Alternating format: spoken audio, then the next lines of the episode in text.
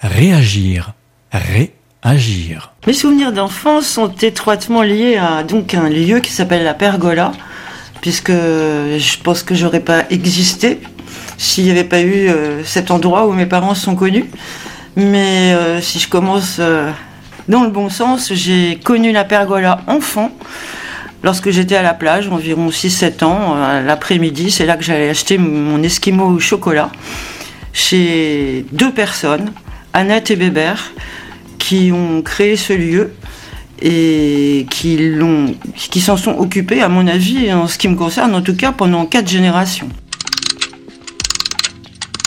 Mes grands-parents allaient danser. À l'époque, ça se faisait beaucoup de d'aller boire l'apéritif et de danser.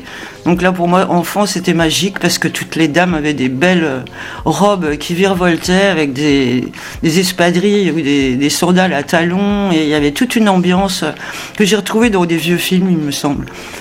Faut pas oublier non plus que la pergola, à l'époque, ouvrait à Pâques. Et c'était un lieu pour nous euh, carrément pré-adolescents, où on passait nos après-midi les jours de pluie, puisque Annette et Weber nous faisaient un bon feu de bois, et des boîtes de nuit avec des feux de bois, on n'en voit pas quand même tous les jours, et on jouait au yam, au Monopoly, etc., etc. On est arrivé à ma pergo à moi, la préférée, parce que je pense qu'on a eu énormément de chance quand je vois comment c'est maintenant. On ne s'asseyait même pas, parce que dès qu'on s'asseyait, on pouvait nous réclamer de boire un verre, et du coup, euh, on dansait, on dansait comme des malades. On pouvait même pas garder une paire d'espadrilles une semaine.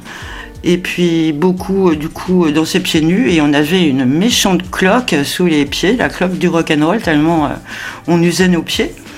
C'est quand même aussi la seule boîte de nuit que j'ai connue où on pouvait danser sans avoir chaud, avoir la tête sous les étoiles. Et puis si on avait vraiment trop chaud, on allait prendre un bain de minuit. Il n'y avait pas de limite d'heure, donc on dansait jusqu'à l'aube. J'ai une amie qui disait, euh, on arrivait dans l'île de Ré, on n'allait même pas voir la maison que les parents avaient louée, on allait direct à la pergola parce que on allait embrasser Annette et Bébert et puis on se posait et c'était un, immense lieu de rencontre.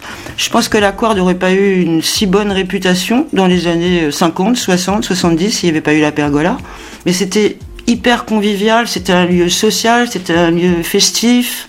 Ça n'aurait pas été les vacances s'il n'y avait pas eu la pergola pour nous. Ma conclusion, c'est que la danse, les échanges sont hyper importants et que malheureusement, on danse plus assez.